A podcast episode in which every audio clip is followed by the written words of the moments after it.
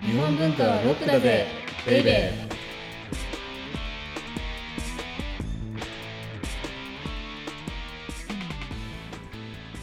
こんにちは先入観に支配された女サッチーですこんにちは、セバスチャン高木です。なんかね、はいあの、アマプラってあるじゃん。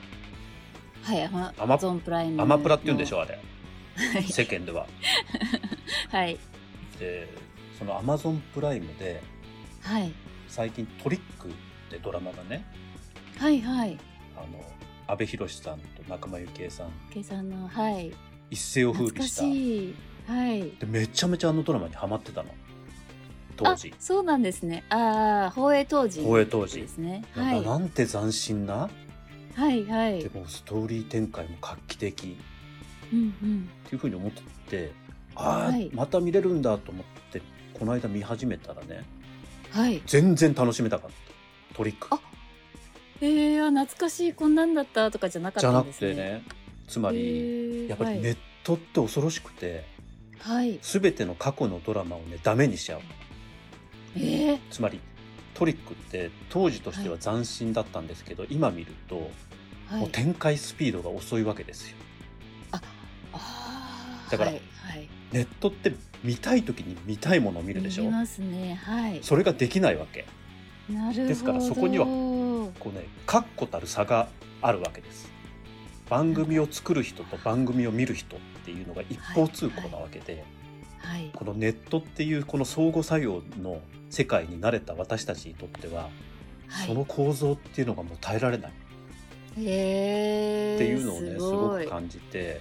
はいでトリックが楽しめなくてはめっいちゃ悲しかったんです、なんかそうですねなんか前の楽しい思い出がちょっとそうそうそうえーこんなんだったっだっけけみたいなみたいになっちゃいますよいねやだからさネットって本当ねあコンテンツの構造そのものを変えたねあー確かにもう20年以上前そのう作品なんですねだってさそうじゃなければ我々がこんな風にさ音声コンテンツ配信できる、あそうです ね確かにもうラジオ ラジオしかなかったら選ばれし者しかできないものをいや今本当我そう々ですよがやってるっていうのがね、はいはい本当にそうですね先入観が変わりますよね。確かにはいということでこの番組は日本文化は高尚なものという先入観に支配されている人々を解放し日本文化の民主化を進めるという崇高な目的のもとお送りしています。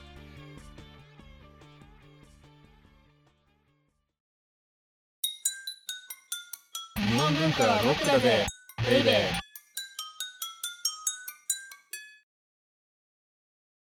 で今日のテーマははい、じゃじゃん。大事なことは全部足分けおぶみが教えてくれたです。もう何言ってるか分かんないですよねタイトルで。全然、はい。そもそも足分けオブミじゃないオブミって書いてあるけど、はい。足分けオブネだった。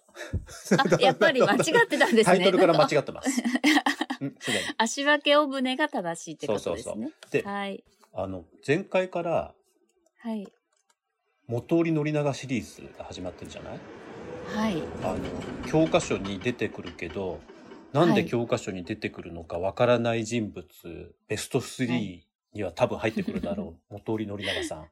はいで。元織宣長っていうとはい。国学の祖みたいなことを言われうて、んうん。はまいす。し有名な気がしなます。んか日本来産とか、はいそういう印象なんですけれども、このシリーズではそうじゃないっていうことをきちんとあのあ伝えていきたいと。えー、違う姿を、そうじゃあ。ではい。それで足分けお船なんですよ。で、足分けおぶうんね。これ足分けお船ってまず漢字が面白い。はいはい。えー足分けってのは足を排除するの排、ああ、植物の足ですそうね。そうそう。だからはい。足を分けて進む小さなは船っい。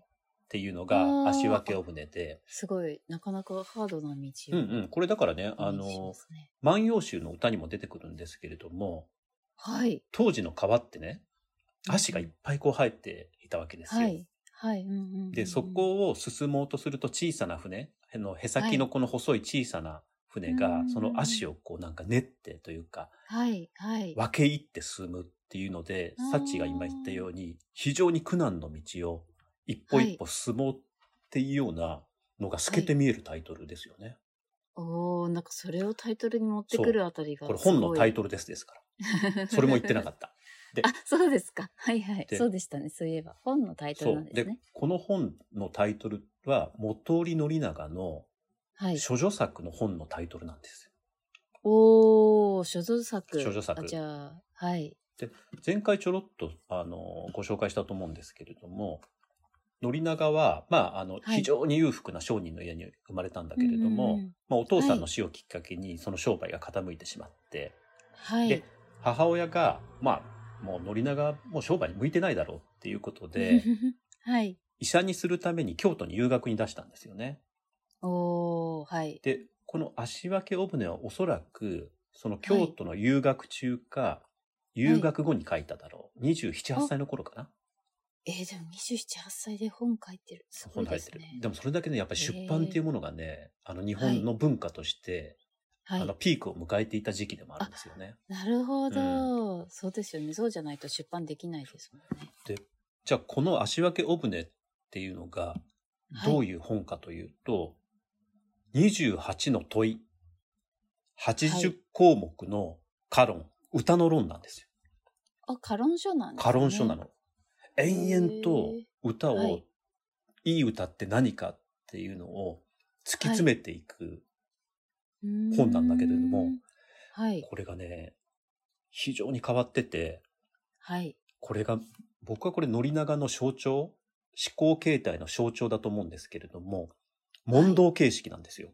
ですからあ、自分で問いを立てて、はい。で、それに対して答えていって、でで、それに対してまた問いを立てて、で、それに対して答えていくっていう、これだからね哲、学みたいあな。の、ソクラテスの対話論ですよ。はいはい。うんうんうんだから、ある意味非常にこう、ヨーロッパの、ヨーロッパの哲学的な人物だったんじゃないかなっていうのが、あーあの、もしかしたらはいはい、宣長の諸女作から読み取れて、はい。はいそういう意味では、あの、私たちってそういうのを見ると非常に近代的に見えるわけです。うんうんうん。つまりそうですね。ヨーロッパの、の哲学って、明治以降に日本に入ってくる、来て、はい私たちの思考形態の模範になっていくわけなんですけれども、、はいんんもうね、この時代からこういうことやってる人がいたんだなっていう。うんのがよくわかる確にはい。さらに面白いのが、はこれいね。おそらく原稿だっただろうと。原稿、はいつ。まり、あの、文章として完成されてないんですそうなんですよ。ね。だからね、あの、えー、はい。さっっき言ったように問いを立てて答えるって言うんですけきど、なんか、同じようなことがいっぱい出てくるわけ。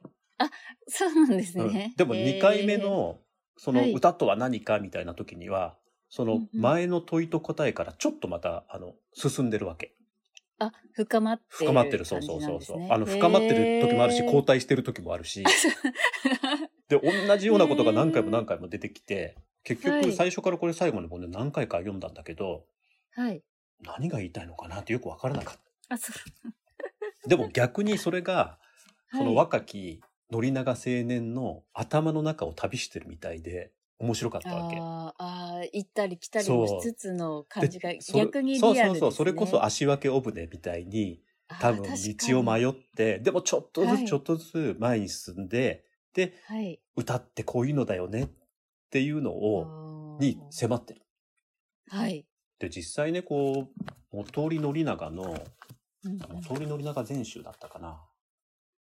そうあの中央公論社っていうねあの非常に立派な出版社から出てるあーはいはい元利宣長日本の名著シリーズの責任編集を務めたあの作家の石川淳さんという方がはい。書いてるんですけど、うんうんそれにしても諸著作というのは、どうしてこうその人の全てを、いや、その人の良いところばかりを見せてくれるのだろうか。っていうふうに書いてる。ああ、はい。じゃあ、詰まってるってことですね。詰まってるし、あの、はい。さっきも言ったように、初めて書くので、はないんていうかな、完成されてないから、もう、り宣長の、頭の中がそのまま出てる。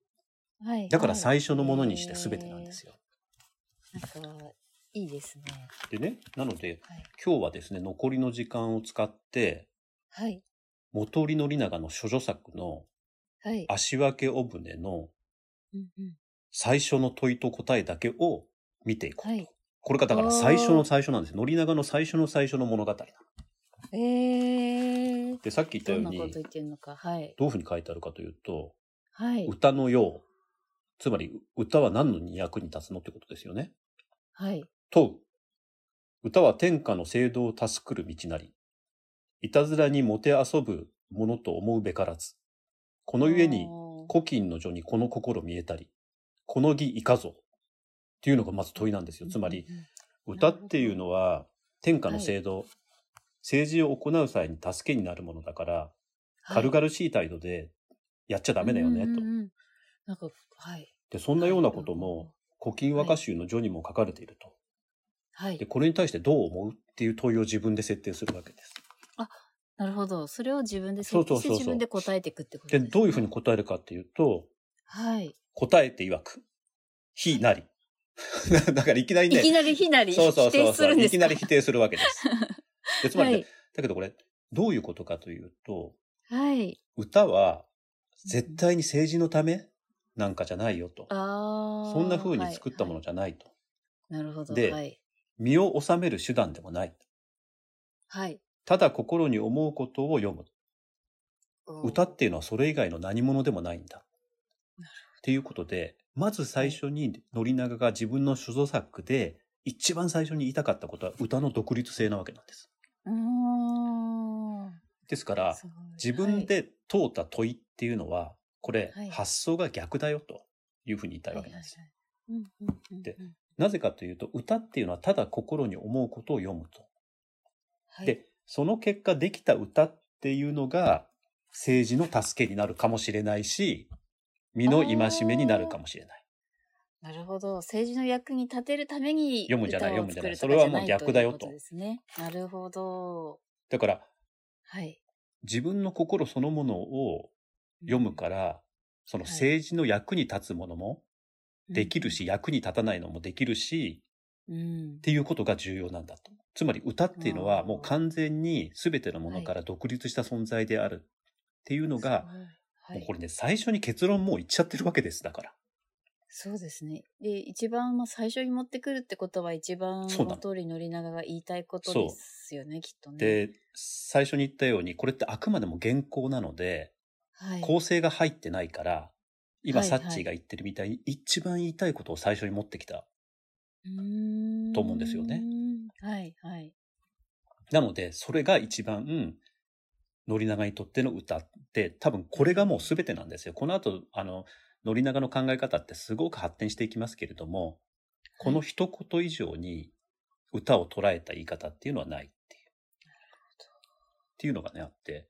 それでまだね、このはい最初の問いって続いていって、あ、あ、はい、そうなんですね。古今和歌集ってさ、はい、はい。まあ半分ぐらい言うたら恋の歌じゃん。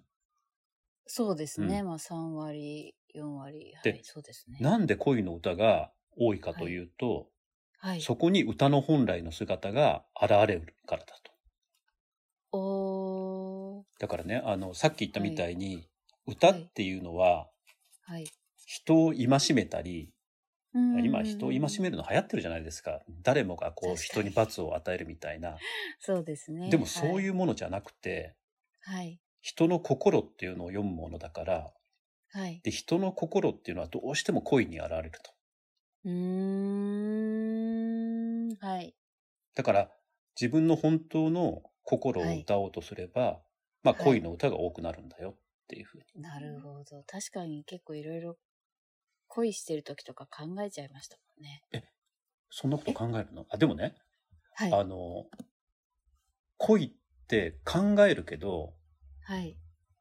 実情をそのまま読むじゃないはい。はい。うんうんで、そこには人の道に外れるとか外れないみたいなものが、歌の独立した世界においては一旦なくなるわけですよ。ああ、そういう意味でも独立そうしてるんだ。ですかはいらは、い宣長は、その人の道に外れようが外れまいが、歌っていうのは、そこには関係ないってへえ。あくまでも独立してるんだよっていうのをひたすならるほど言ってるわけですよ。はい。だからそう考えるとさ、すごくない、言ってることが。結構スケールが大きくてびっくりしました。で、歌の。はい。この時代にね、もうそろそろあの時間が来たのであれなんですけれども、はいこの時代って、日本ってどういう時代だったかというと、前も言ったと思うんですけれども、はいあの、中国から来た儒教及びそこから派生した朱子学に支配されていた時代なんですよ。はい。はいはいですから、人の道とはとか、そうですよね。あるいは人として正しいみたいな。結構言われてた時代うにん、おそういて、そうそうそう。で、この時代にはい。元利宣長は、はい。それは中国の文化を借りて、はい。あたかも日本の文化のように言ってるだけで、はい。本来日本の文化はそういうもんじゃないだろうと。はい。じゃあ本来の日本の文化っていうのをどこに求めたかというと、歌の世界に求めたわけなんです。なるでほど。その、歌の世界というのは、どういう世界だったかというと、はい。歌は独立している。はい。そして歌は人の正しさを決めるものではない。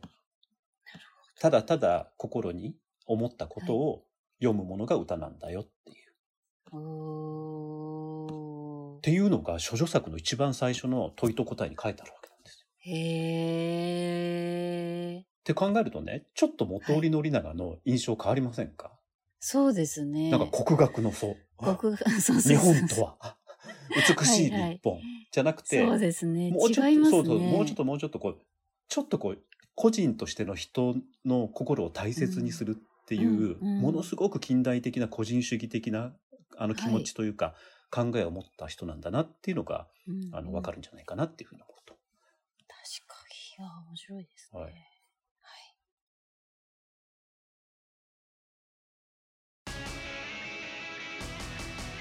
日本文化はロックだぜベイベー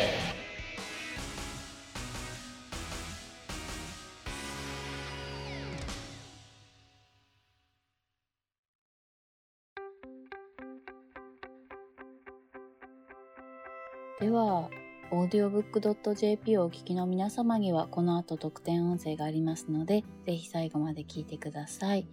じゃあ次回は、うん次回はですね、あの、い足分けお船って、はい、 28の問いと80項目のカロンっていうふうになってるって言ったんですけこどう、はいはい、構成がですね。あの。ね、結構他面白いこと書いてあるので、はい。他の紹介もしてみようかなと。なるほど。じゃあ、足は曲ね、もっと詳しく知れるってことですまあ、ね。詳しくっていうか、まあはい、抜粋ですよね。ああ、はい。はいお相手はセバスチャン高木と先入観に支配された女、サッチーでした。